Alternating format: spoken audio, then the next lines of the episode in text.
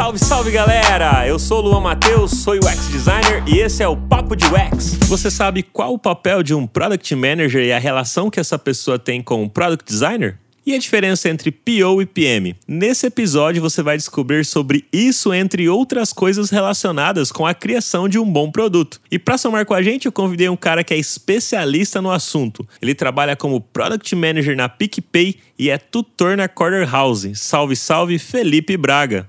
Fala aí, Lu. Prazer estar aqui com você hoje. Um baita de um podcast aí sobre produto. É um prazer compartilhar um pouquinho dessa vida, né, de produto com vocês. Pô, valeu, é Braga. Eu vou te chamar de Braga, tudo bem? Pode ser. Por favor, meu, por favor. É, valeu. É, eu que fico feliz, cara, de, de você estar tá aqui hoje com a gente, né? Para esclarecer algumas dúvidas com relação a essa questão da área de produto. Porque tem muitas pessoas que estão fazendo a migração agora de carreira e que às vezes fica na dúvida, né? Ah, qual caminho eu vou seguir? Se eu vou realmente para produto, se eu vou para design, onde começa o trabalho de um, onde termina do outro. E na verdade eu enxergo que é tudo meio que junto e misturado, né? Então, para quem quiser, inclusive, se especializar ainda mais sobre esse tema que vamos abordar abordar hoje neste episódio, a Corder House, que é a escola que o Felipe aí da mentoria, né, que eu comentei aqui no começo desse episódio, tem vários cursos incríveis lá, inclusive de UX design e produto. E eles deram um cupom exclusivo aqui pra gente de 10% de desconto, que é só você clicar no link e se inscrever em qualquer curso usando o cupom Papo UX. E o legal é que são aulas online e ao vivo, que tem interação ali na hora, que você já pode tirar suas dúvidas com os professores e tudo mais. E tem bastante prática, feedback das atividades,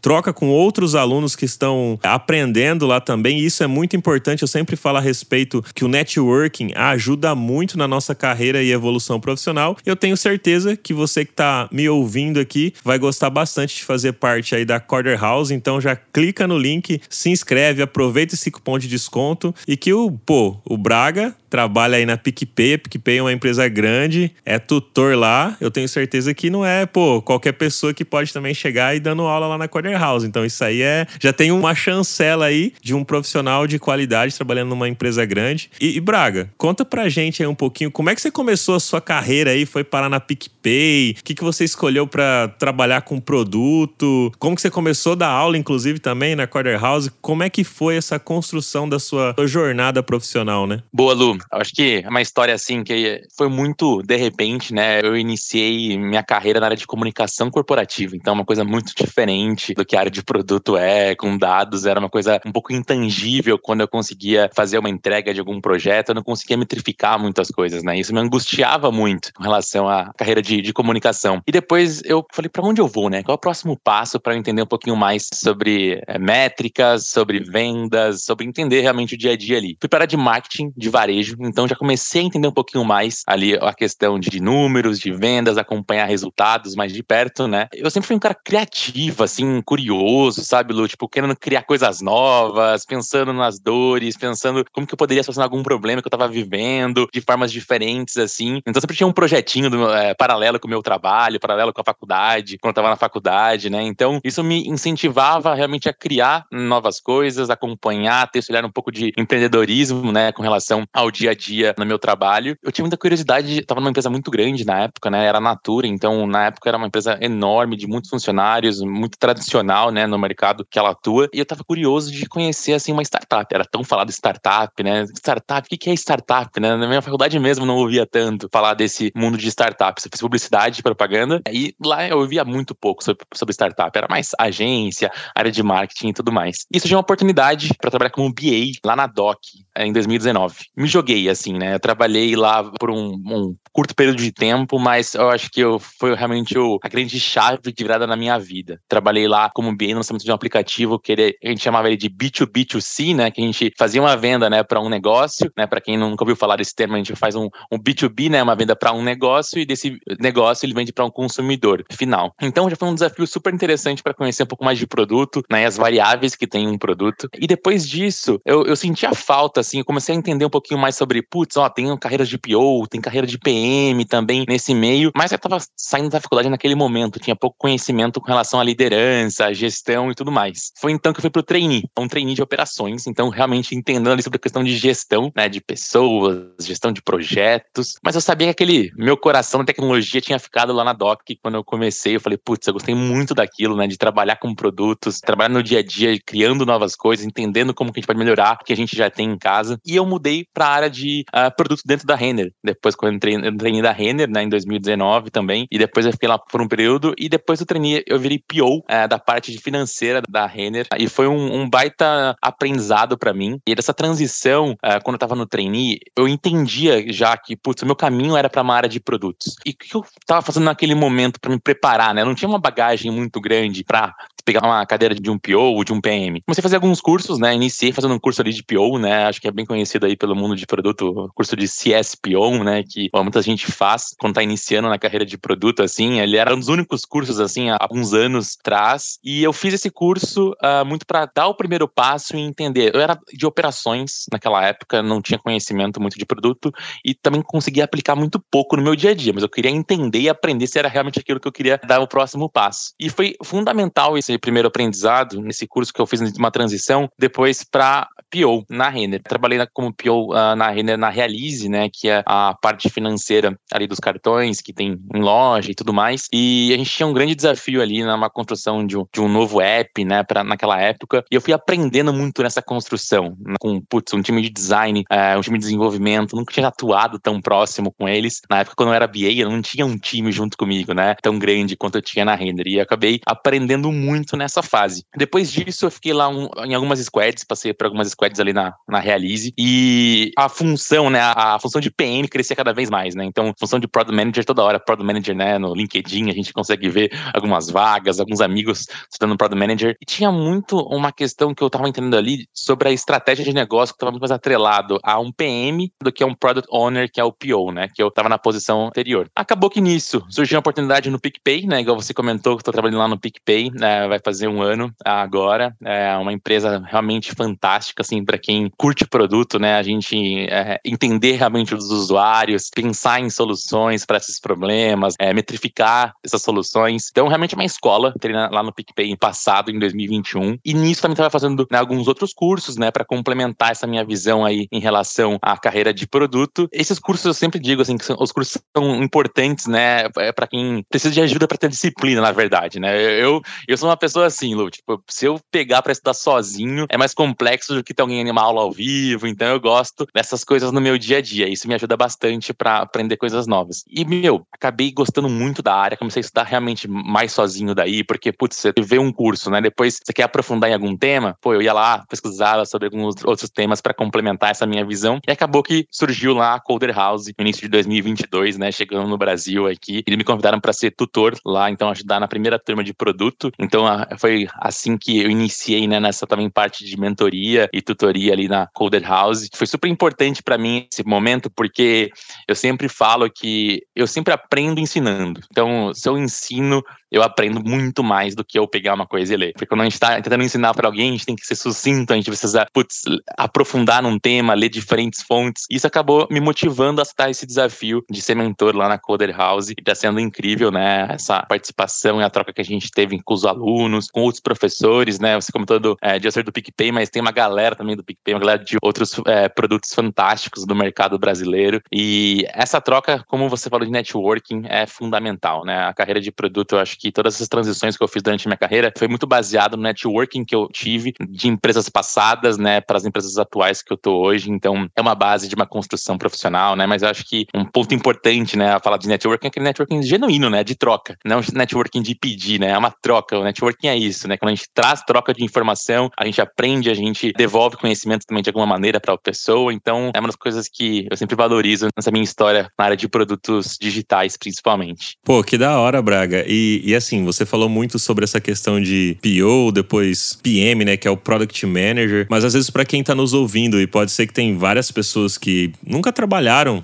às vezes numa squad, não teria esse papel ali, não, não conhece, ou que está estudando realmente e se vê ali numa bifurcação, se vai realmente para esse caminho mais, ah, vou para a área realmente de produto ou vou para a área mais de design, porque como eu falei, é meio que tudo junto e misturado. O que que é de fato um product manager? Como que é o dia a dia dele? Porque muitas das vezes as pessoas podem até pensar que, ah, será que é só fazer discovery? É só isso que acontece? Como que é? Explica isso pra gente aí, pra galera que tá nos ouvindo. Vou começar falando aqui em um tweet, tá? O que eu entendo como sendo PM, meu ponto de vista aqui. A pessoa PM, ela é a pessoa que entende, prioriza e atende. Quando eu falo entende, né, é, é, e prioriza e atende, isso remete a um professor de marketing que eu tive na faculdade, que ele falava que o marketing ele entende e atende uma necessidade, ele não cria uma necessidade. E vai muito de encontro que o PM faz no dia a dia, né? A gente não, não cria um problema para o usuário, a gente entende o problema do usuário. Então, acho que essa parte de discovery que você comentou, Lu, é, é super fundamental quando a gente está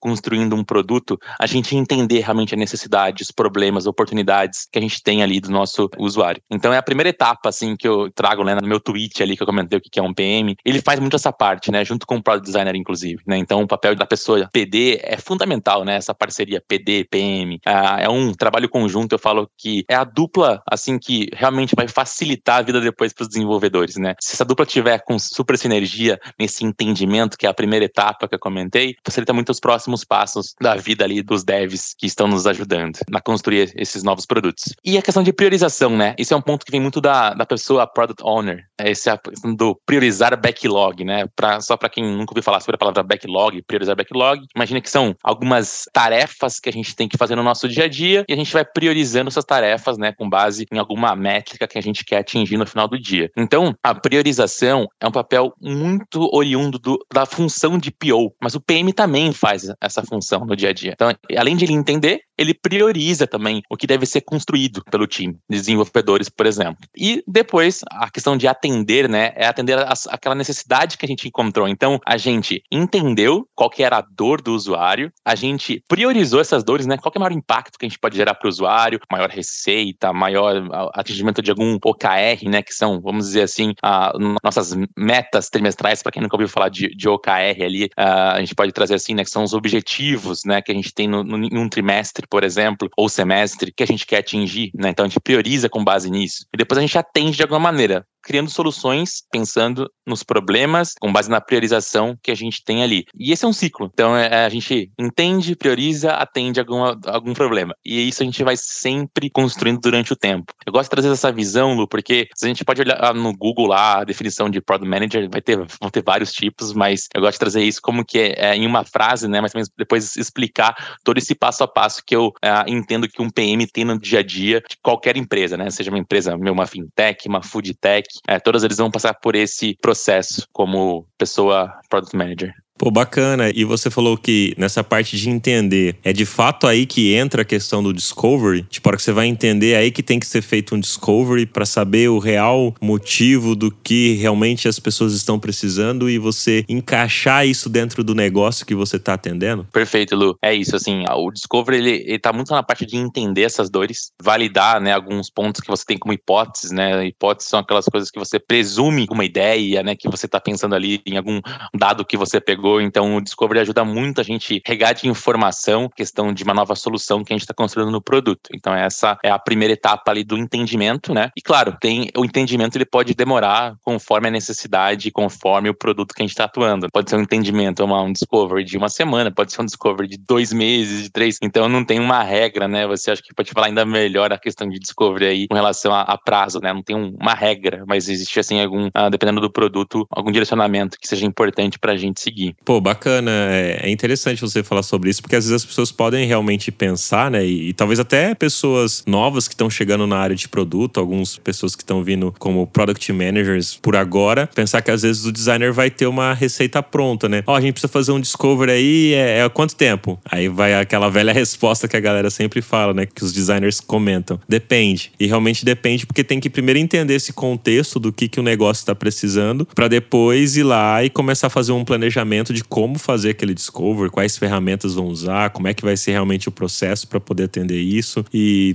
você pode trazer, às vezes, até algum exemplo prático que, de algo que vocês criaram ali no PicPay, se for possível, lógico, assim, se você puder abrir, de, ah, tinha ali, a gente tinha uma hipótese, a gente foi para esse entendimento, criamos um discovery e depois saímos com algum resultado. Pode ser de alguma feature que já está no ar aí para não, não comprometer, né, aí, alguma coisa da empresa. Eu acredito que uma questão assim que a gente tem trabalhado muito, né, eu, eu faço parte do time de checkout no, no PicPay, então a gente tem ali algumas funcionalidades, né, na hora do checkout, então o usuário pode parcelar um pagamento, o usuário pode pagar com cartão ou com saldo, né, tem algumas escolhas ali. Eu acho que um exemplo prático que já está, né, aí como você falou, lançada essa funcionalidade para os usuários do PicPay, é, foi uma questão de parcelamento, que às vezes os usuários não entendiam. Quando a gente foi fazer um discovery, a, a gente entendeu ali que os usuários eles não tinham clareza de como parcelavam e se tinham a possibilidade de parcelar. E hoje é um dos grandes benefícios de usar o PicPay. Quando a gente está usando o PicPay, a gente tem essa possibilidade de parcelar um boleto, por exemplo, parcelar o Pix, né? SP, que é um pagamento entre pessoas que existe lá é, dentro do PicPay. E a gente deu mais evidência, né, para esse parcelamento, por exemplo, por conta de um discovery que a gente fez. A gente entendeu ali uma dor do usuário que ele tava, não estava claro a questão de parcelamento para ele. E ele se frustrava depois que ele descobria que podia parcelar um pagamento que ele tinha feito há algum tempo. Então, em algumas pesquisas que a gente fez, a gente falou, putz, precisamos dar mais visibilidade na hora que ele chegar no checkout, da possibilidade de parcelar. E quantas vezes ele pode parcelar também, né, nesse sentido. Então, foi algo que a gente construiu, né, como um time de, de checkout ali. Então, teve toda essa etapa de discovery, né, de priorização e atender essa necessidade é, do usuário. Pô, que bacana. Isso é legal comentar, porque aí você trouxe um exemplo real, às vezes fica até mais claro pra galera, né, que acaba utilizando ali o, o PicPay. E você comentou aí a respeito também de Product Owner. Algumas squads a gente vê que tem Product Owner, outras a gente vê que tem Product Manager, e você comentou que até tem algumas atividades ali no dia a dia desses dois papéis que são semelhantes. No final, qual que é a diferença entre eles? E outra pergunta, é necessário ter os dois dentro de uma squad ou se a gente tem um, pode ter outro? Ou no final também, os dois são a mesma coisa com nomes diferentes? Qual que é a sua visão, a sua opinião que já trabalhou atuando aí nesses dois papéis? Legal, perfeito. Essa é uma pergunta meio polêmica, né, Lu? Assim, da, da questão do papel do PO, PM, e até acrescentaria aí a, a, visão também do BA, né, que é o Business Analyst, que é, é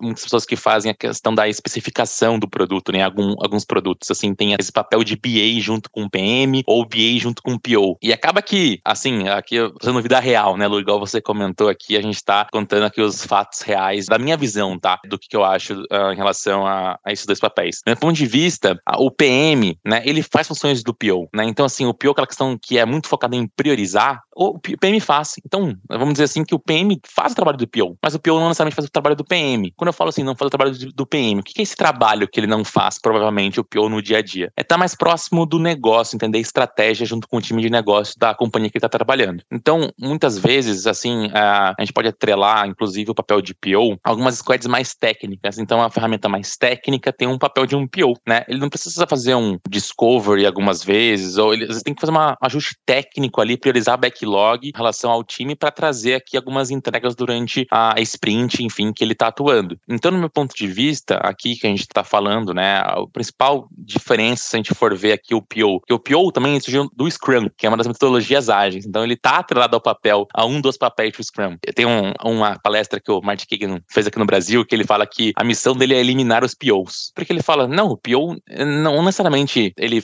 faz somente uma, o backlog. Isso aí não é um PO. Isso daí, para ele, ele chama até de administrador de backlog. Né? Ele é um administrador de backlog, ele não é um PO. Então, esse é um ponto interessante de falar, mas também trazendo um pouco da realidade do Brasil aqui, tá? das experiências que eu tive, Lu. Temos essas diferenças conceituais, né, que podem acontecer e talvez também não podem acontecer. Exemplo, da minha trajetória aqui como PO e PM, as diferenças são bem, uh, putz, podia dizer que são mínimas, assim, em relação ao Product Owner e como Product Manager aqui no, no PicPay. Depende da empresa, ela é mais, mais tradicional. A questão, às vezes, do, do manager, atrelar o cargo de gerente, até a questão legal, né, tipo, de gestão de pessoas, né, então, putz, pode trazer alguns impactos para a empresa isso chamar a pessoa de Product Manager. Então, muitas empresas no Brasil mais tradicionais não chamam Product Manager por conta de questões legais também. O nome Manager ali remeter a um cargo de gerente, sendo que a pessoa normalmente é analista ou especialista no, no papel assinado. Então, esse é o grande ponto, tá? É assim que eu senti de algumas empresas que eu conheci. E também, acredito que é, os papéis em si, você vai conseguir notar essas diferenças. Você vai ver uma vaga no LinkedIn ali, por exemplo, de um Product Owner, de um Product Manager, você vai ver é a mesma descrição. Né? Opa, então eu falo assim, assim, putz, ó, realmente essa, essa empresa aqui tá chamando de PO, a outra tá chamando de PM, mas eles querem a mesma coisa, né? São pessoas que entendem, priorizam e atendem. Então, isso depende muito de empresa, né? Então, trazendo esse ponto aí da questão da nomenclatura dos nomes. Conceitualmente, a gente tem essa diferença, né, da questão de um PO ser mais, né, a pessoa que prioriza o backlog e a questão de ter os dois, né, que você comentou. Eu já atuei como PO respondendo para um PM. Daí, a gente tem que entender caso a caso, né? Isso é uma disfunção de um time. A gente chama de disfunção é algo errado que está acontecendo uma questão de gestão de produto ali dentro de uma empresa ou não? Ah, não, tá tudo tranquilo, é uma questão de nomenclatura, mas estão atuando ali né, com papéis realmente distintos e com objetivos diferentes e faz sentido como, como tá na empresa. Não tem como a gente falar hoje, né, aqui assim, sem olhar o contexto de uma empresa, que um PO responder para um PM é errado. Depende, né? Eu acho que é muito mais do, do dia a dia ali, é, e a palavra depende que você utilizou lá, a questão de design, também se aplica aqui, né? Porque a gente tem que entender a realidade daquela empresa, de como que ela está atuando. Pode ser ou não uma disfunção ali é, da questão de gestão de produto. Tem empresas que atuam só com Product Manager, tem empresas que atuam com ambos, né? Umas falam assim, olha, PO são pessoas mais técnicas, PM são pessoas mais estratégicas. E tem empresas que só tocam como PO por questão aí uh, da própria companhia que está atuando. Então, esse é meu ponto de vista aí com relação a essa pergunta, que ela é, é bem desafiadora, assim, eu acho que cada dia aprendo mais sobre isso, assim, se a gente procurar, tem muitos artigos falando sobre isso, né, mas trazendo aqui um pouquinho do que eu penso sobre isso. Pô, legal, Braga, mas eu penso bem parecido, principalmente porque na área de design, ali com o UX, também rola essa questão ali você falar ah, product designer, ou você falar UX designer, ou UI UX designer. Tipo, vira uma confusão às vezes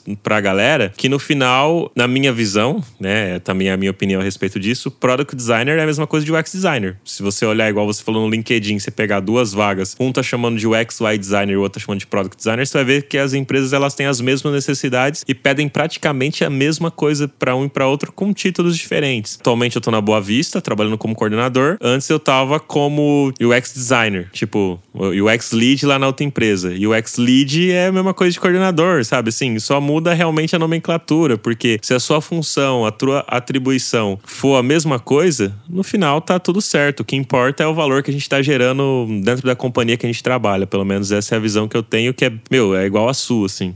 Sim, total. E eu acho que, complementando esse ponto, uh, até, Lu, uh, muitas pessoas falam assim: ah, não, o PM ele é estratégico e o PO é tático. O PM também é tático. Ele tem que ali, né? Ele tem que entender o backlog, ele tem que priorizar o backlog, colocar a mão na massa, escrever história. Então ele também tem essa parte, né? Então eu acho que não é uma coisa né, é, polarizada aqui. Né? Um não, inclui o outro. Pô, bacana. E você comentou aí a respeito de, no começo, né, que a dupla realmente ali, PM, PD, tem que ter uma sinergia muito boa. Como que você enxerga? Enxerga essa relação? Como é que tem que ser de fato ali? Como é que o PD tem que atuar junto com o PM para construir de fato uma boa sinergia, como você falou? Porque tem que ter essa boa sinergia. Mas como se constrói isso, né? Porque às vezes o, o PD constrói uma coisa, aí o PM já fala: não, mas isso aqui a gente não vai dar. Às vezes, o, por exemplo, o PM constrói uma tela e sabe que vai precisar de uma semana ou duas para fazer um teste de usabilidade, mas o PM sabe que tem um prazo menor que só pode ali em quatro dias tem que colocar o negócio para rodar por conta de outras decisões com relação até à direção da área, né? E, cara, mundo real, essas coisas acontecem.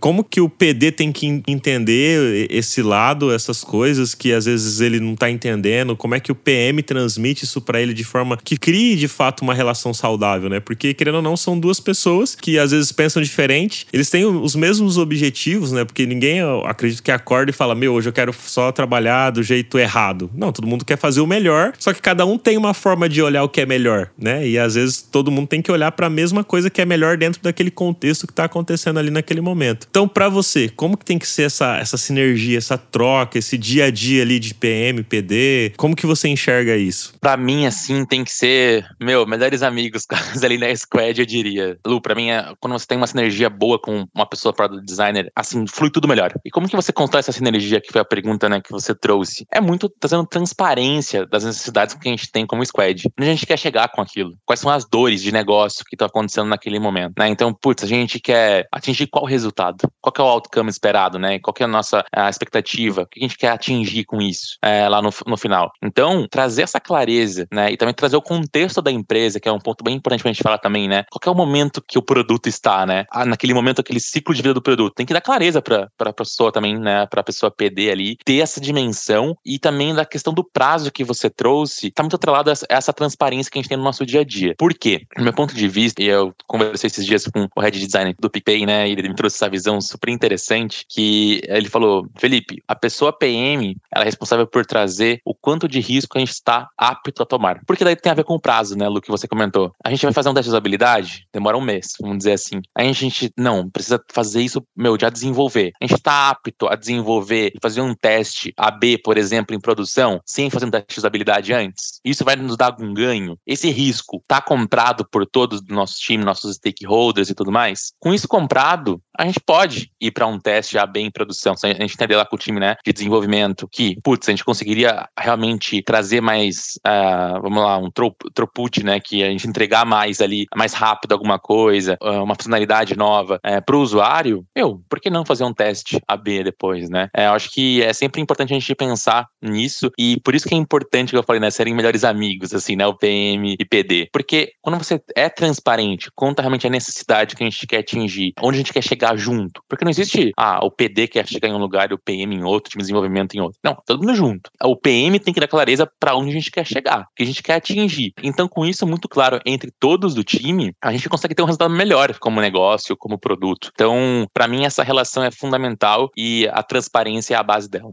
Pô, maravilha, muito boa essa sua resposta, cara. A transparência realmente faz total sentido, né? De realmente deixar claro para onde todo mundo tá indo, para todo mundo criar as próprias estratégias e compartilhar também elas, para que possam realmente chegar naquele objetivo final. E como aí você tá comentando a respeito dessa questão da relação do PD-PM, existem outras áreas que você enxerga que é necessário ter essa boa sinergia? E, e assim, te perguntando tanto você atuando como PM, quanto o próprio PD também se relaciona relacionar com outras áreas que fazem parte ali dessa squad, digamos assim, ou até fora da em outras squads que às vezes tem esse cross, né, que tem esse relacionamento que uma squad acaba fazendo algo, uma feature ou, ou, ou algo do tipo ali no produto que tem uma relação às vezes com uma outra squad do lado e que precisa criar uma, algum tipo de sinergia ali. Como que você vê isso? Quais são essas outras áreas que você enxerga que é necessário ter um bom relacionamento aí, Braga? Show demais, ótima pergunta essa, Lu. No meu ponto de vista, quando a gente tá falando da pessoa PD, assim, né?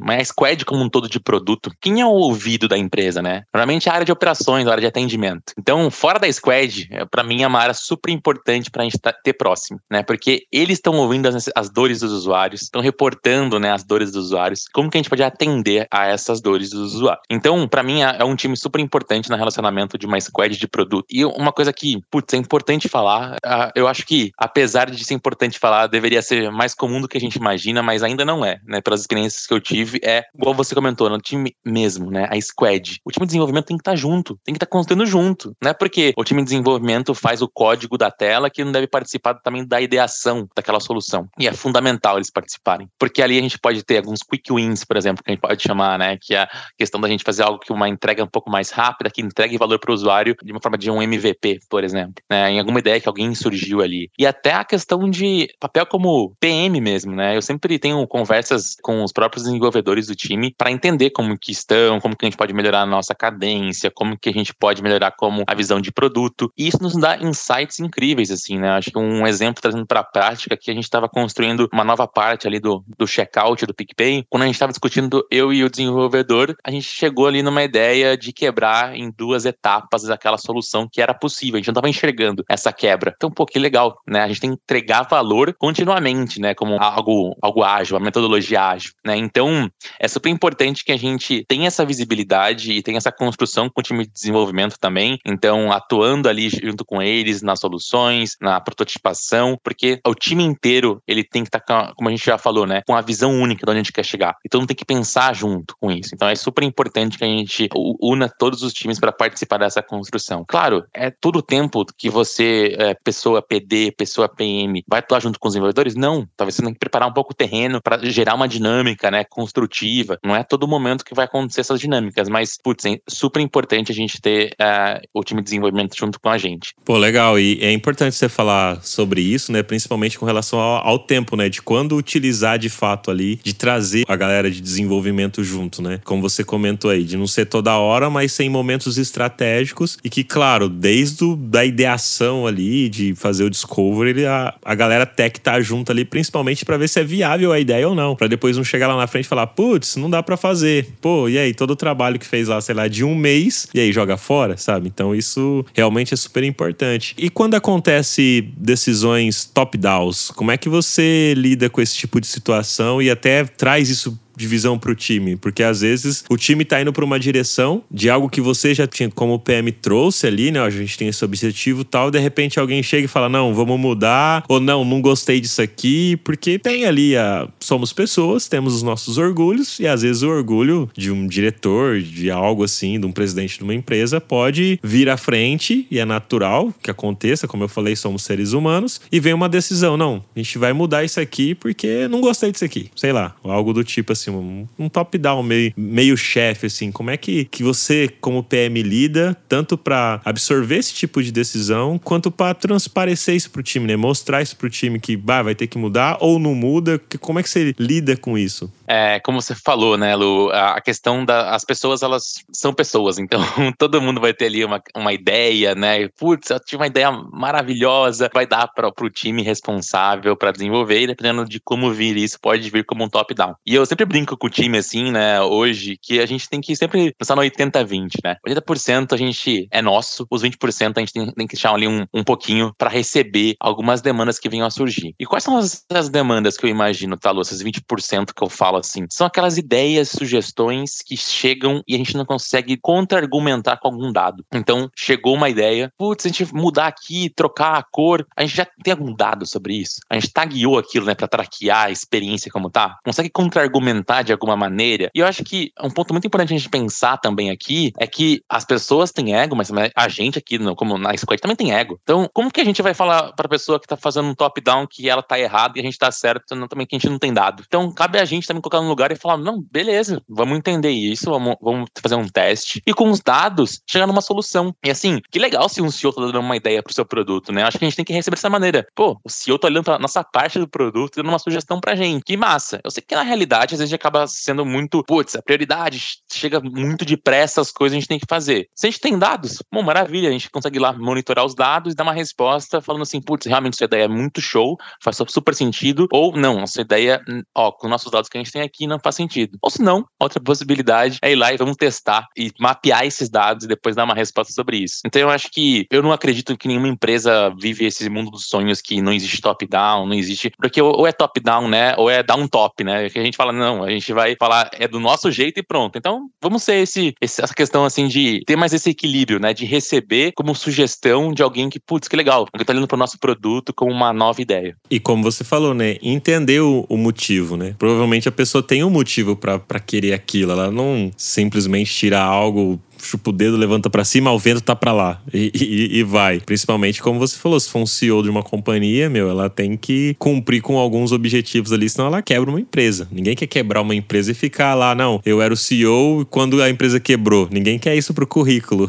Pelo menos eu imagino que a maioria das pessoas não queiram isso, né? É, é, é o que eu espero. Então, realmente faz total sentido entender isso e gostei da sua visão de ter falado, poxa, é, vamos trazer isso como algo positivo, né? Olhar aqui e falar, poxa, com tantas squads, tantas coisas para olhar, se um CEO tá olhando para cá, é que aqui é alguma coisa tá acontecendo. Então é legal olhar por essa visão, né? Que bacana que você trouxe essa questão. E Braga, como é que funciona a questão do ciclo de vida de um produto? Como que é aí para você na sua visão, lógico, porque novamente não existe receita de bolo, mas existem alguns processos, ferramentas e tudo mais, mas como que funciona esse ciclo e por que que na sua visão é importante o designer também entender disso, não ficar às vezes só na mão do PM entender e o designer não precisa entender de ciclo de produto, não precisa entender nada disso, porque às vezes as pessoas podem até estar tá ouvindo esse episódio e falar, poxa, mas ficar falando de produto, o que, que eu sou designer tem a ver com isso, né? E que, meu, na verdade tem tudo a ver, mas eu quero ouvir aí a sua resposta. Tem tudo a ver mesmo, Lu. Acho que o ciclo de produto ali, eu diria que nos traz paz para trabalhar, sabe? Se a gente entender o momento que a empresa está passando como um todo, o ciclo de produto da empresa como um todo também, não só o produto que a gente está atuando ali, às vezes direcional, mas entender a companhia, nos traz paz, assim, pra gente trabalhar, entender o que a empresa espera como resultado, o que o CEO espera como resultado. Se a gente tá falando de um momento que uma empresa tá ali na fase, né, de crescimento para maturidade, como que ela vai fazer essa rampagem, né, de crescimento para maturidade? Talvez cortando alguns custos, né? A gente viu muito isso nesses últimos é, tempos acontecendo, de formas não tão legais, né, com alguns layoffs que aconteceram, é, mas cortando alguns custos que às vezes a gente tem que lidar no nosso dia a dia ali. Então, o que, que é importante ali para pessoas de produto numa squad pensarem? Se a empresa está no momento de trazer resultado financeiro, atingir o break-even, como que a gente pode, como produto, squad, refletir aqui do nosso lado para contribuir e mostrar esses resultados? Talvez daí não seja aquela putz experiência que a gente estava pensando, já estava no nosso backlog, que a gente fez um baita de um discover massa, que putz, o usuário iria amar, mas e aí, qual é o impacto financeiro que vai ter? Putz, não vai ter. É, a gente não conseguiu metrificar. Então, realmente, nesses casos é mais complexo.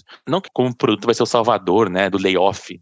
Jamais isso vai acontecer. Isso não é um problema nosso, né, como pessoas de produto ali, questão de, putz, balanço orçamentário da empresa como um todo. Não tá no nosso bolso isso, a gente conseguir controlar tudo isso. Mas a questão de a gente mostrar esse ciclo de produto, putz, para uma pessoa PD, vai ajudar ela a entender o que ela tem que focar mais, né? Quais são as oportunidades, pensando na árvore de produtos, né? Que a gente tem, tem a oportunidade ali de, sei lá, putz, o usuário não consegue uh, pagar a gorjeta pro motoboy do iFood. Putz, ali é uma oportunidade. Tem receita ali envolvida. Como que a gente consegue ganhar dinheiro com isso? Então, eu acho que a gente tem essa cabeça de pegar as oportunidades que atingiriam o que a empresa estava esperando naquele momento, do ciclo de produto que ela estava vivendo, para a gente trazer mais tranquilidade para o nosso dia a dia. Porque senão a gente vai né, contra a maré e daí vai ser mais difícil. Então, é melhor a gente surfar a onda aí do que a gente lutar contra ela. Pô, maravilha. E uma pessoa que está nos ouvindo aqui agora nesse episódio, que talvez atua como PD, porém às vezes quer se tornar PM, quais skills você acredita que ela precisa ter para conseguir atingir isso para ela, né? O que, que ela precisa fazer, quais são os caminhos que ela pode estar tá percorrendo, ou para quem não é PD e tá ouvindo também esse episódio, tá aí na busca de se tornar uma pessoa PM, como é que ela faz? Claro, além do curso da Quarter House que tem aí também, se você pode estar comentando um pouquinho aí que você é tutor, mas o que, que ela precisa ter? Como que ela pode até olhar para ela hoje e falar, nossa, eu tenho aqui algumas habilidades que eu acredito que esse caminho de, de PM é, é interessante, sabe? Porque acaba que no dia a dia do PD pode ser que ele comece a enxergar que faz sentido para ele também fazer essa migração, né? Cara, vou ir mais para PM aqui que eu gosto mais, sei lá, de fazer documentação aqui, escrever histórias de usuário e vou para esse caminho aqui que eu, que eu acho que é bacana, sabe? Para mim, para uma pessoa fazer uma transição, assim, ela tem que entender o momento que ela está, primeiro momento, assim, né? E eu sempre gosto de brincar que a gente tem três mochilinhas, né? Não fala da triade de produto ali, então, mais ou menos é, nesse sentido. Tem três mochilas, que é uma técnica, então a mochila técnica é exemplo que uma pessoa que é PD conhece muito já de putz, fazer, é, materializar, né? Aquilo que a gente está pensando como uma dor e materializar aquilo numa solução. Ela tem uma skill muito de idealizar as coisas ali já e já tangibilizar isso na prática. Uma baita de uma skill, né? Porque às vezes fica muito no campo das ideias e ninguém consegue tangibilizar. Temos uma oportunidade, mas o que a gente vai fazer com isso? Quais são as possibilidades? Né? Como que a gente testa isso? E uma pessoa PDA tem que testar muito, teste de usabilidade, tem que falar com o usuário, entender a dor. Naquela parte que a gente falou lá no início, né? De entender, eu, já é, é, é a base do product designer ali, né? Então, assim, isso é super importante a gente mencionar a, a mochila técnica. A gente já, então, a, a, pessoa de designer já estaria ok, né? A mochila ali é, de negócio. Como que eu tô na visão de negócio? Tá preenchido bastante, não tá? Eu preciso colocar alguma coisa a mais nessa mochila para conseguir ter uma posição de PM? Como que tá isso? Então, aqui, uma questão também, outra que a gente pode é, mencionar, além de todas essas, é a questão comportamental, que é você adaptar e ser flexível também às mudanças que a gente tem, por exemplo, na empresa. Então, falando dessas três mochilas, né, que eu gosto de brincar, que é a técnica, a comportamental e a de negócios, essas três mochilas formam, né, um product manager. E talvez tenha algumas mochilas, nem todo mundo vai ter as mesmas quantidades de ferramentas nas mochilas. Talvez uma seja mais preenchida que a outra, a outra um pouco mais vazia. E a nossa ideia é sempre equilibrando isso na nossa carreira. Então, a pessoa, product designer, já tem uma competência técnica muito grande ali, né? Um, putz, uma skill técnica. E é entender qual é a vaga que eu deveria ir, né? Qual é a empresa que eu deveria ir. Talvez até pela skill que ela já tem. Putz, já é product designer numa empresa de food tech. Pô, então já tem um ganho aqui, já tem um, realmente um diferencial por conhecer muito desse mundo de negócios de food tech. Então a mochila de negócio acaba sendo mais preenchida do que se ela fosse para uma fintech, por exemplo, já, né? Então depende muito da realidade que ela está sendo é, inserida e da vaga que ela está buscando, em qual empresa ela está buscando. Então acho que de dicas assim é realmente ter esse autoconhecimento de ver como que que estão essas três competências, assim, e começar a preencher elas com ferramentas, né? E, é, putz, existem diversas formas de a gente preencher isso, como você comentou, né? Com o curso da Coder House mesmo, então dá uma visão mais abrangente de como que é o dia a dia de uma pessoa de produto, conhecer pessoas que já estão atuando na área de produtos também é super importante isso, gerar esse networking genuíno de troca, né? Ter interesse de aprender o que as pessoas que estão nessa posição ou que fizeram essa transição de PD para PM fizeram, como que foi isso. Então, se conectando com essas pessoas, a comunidade, que você também comenta muito aqui no podcast, é super importante, né? A comunidade de produto ela é muito forte. E eu, eu sou uma pessoa dessa, assim, sempre converso com pessoas super diferentes, chamo no LinkedIn, chamo em algum grupo de alguma comunidade que eu já conheço, que eu faço parte, para trocar uma ideia sobre carreira, sobre produtos, sobre alguma dor que eu tô sentindo no momento como PM, como que ela resolveu isso quando ela passou por isso. Nessa troca é fundamental para a gente ir crescendo como é, product managers. Pô, bacana. E para quem quiser fazer o curso, né, que tem lá de produto que você é tutor, é só clicar no link que tá na descrição desse episódio e tem os 10% de desconto aí que a Coder House disponibilizou pra gente. É só você usar aí o, o código PAPOUX, que aí você já consegue e com certeza vai ser da hora aí ter como mentoria aí o, o Braga que tá dando várias dicas legais aqui pra gente nesse episódio. Braga, muitíssimo obrigado aí pelo papo. Tenho certeza que a galera curtiu pra caramba. Eu quero que agora você compartilhe aí as suas redes sociais para quem quiser trocar essa ideia contigo ali no LinkedIn ou outra rede que você tem aí pro pessoal entrar em contato e tudo mais, né? Às vezes tem alguém aí que vai fazer o curso legal, bacana, mas alguém às vezes quer tirar dúvidas antes de mesmo de adquirir esse curso, de se inscrever, quer trocar uma ideia contigo aí a respeito de como funciona tal, para se esclarecer um pouco mais como que ela pode estar fazendo para te encontrar aí nas redes sociais. Eu tô como Felipe Braga, tá? Então no LinkedIn e também lá no Instagram podem me chamar, a gente troca uma ideia, toma um café virtual aí ou presencial, quem sabe se estivermos próximos, pra gente se conhecer contem comigo aí nessa transição ou possivelmente a gente trocar um pouquinho sobre o dia a dia de produto. Cara, maravilha. Muito obrigado aí mais uma vez, Braga. Eu quero agradecer a todo mundo que tá nos ouvindo aqui neste episódio também e lembrar vocês que estamos com o e-book nosso gratuito sobre as 10 heurísticas de Nielsen, que é só você clicar lá na bio do nosso Instagram, Papo de UX, e você consegue aí baixar esse e-book de graça. E para quem curte aqui o nosso projeto Papo de UX, que tem tanto essas entrevistas que eu faço por aqui quanto o Papo Reto, e quer contribuir de alguma maneira aqui com a gente, é só mandar aí um pix pra gente pro pix@papodeux.com.br de qualquer valor que você já vai estar contribuindo aqui com a gente. Lembre também que você pode, além de me ouvir, me assistir lá no YouTube, que eu tenho um outro podcast que eu faço com o David Art, que é o Semiose Podcast. Então é só você colocar lá no YouTube Semiose Podcast, você consegue me assistir e ver várias entrevistas legais que a gente está fazendo por lá também, nesse outro podcast que eu faço com o David. Então é isso aí, muito obrigado.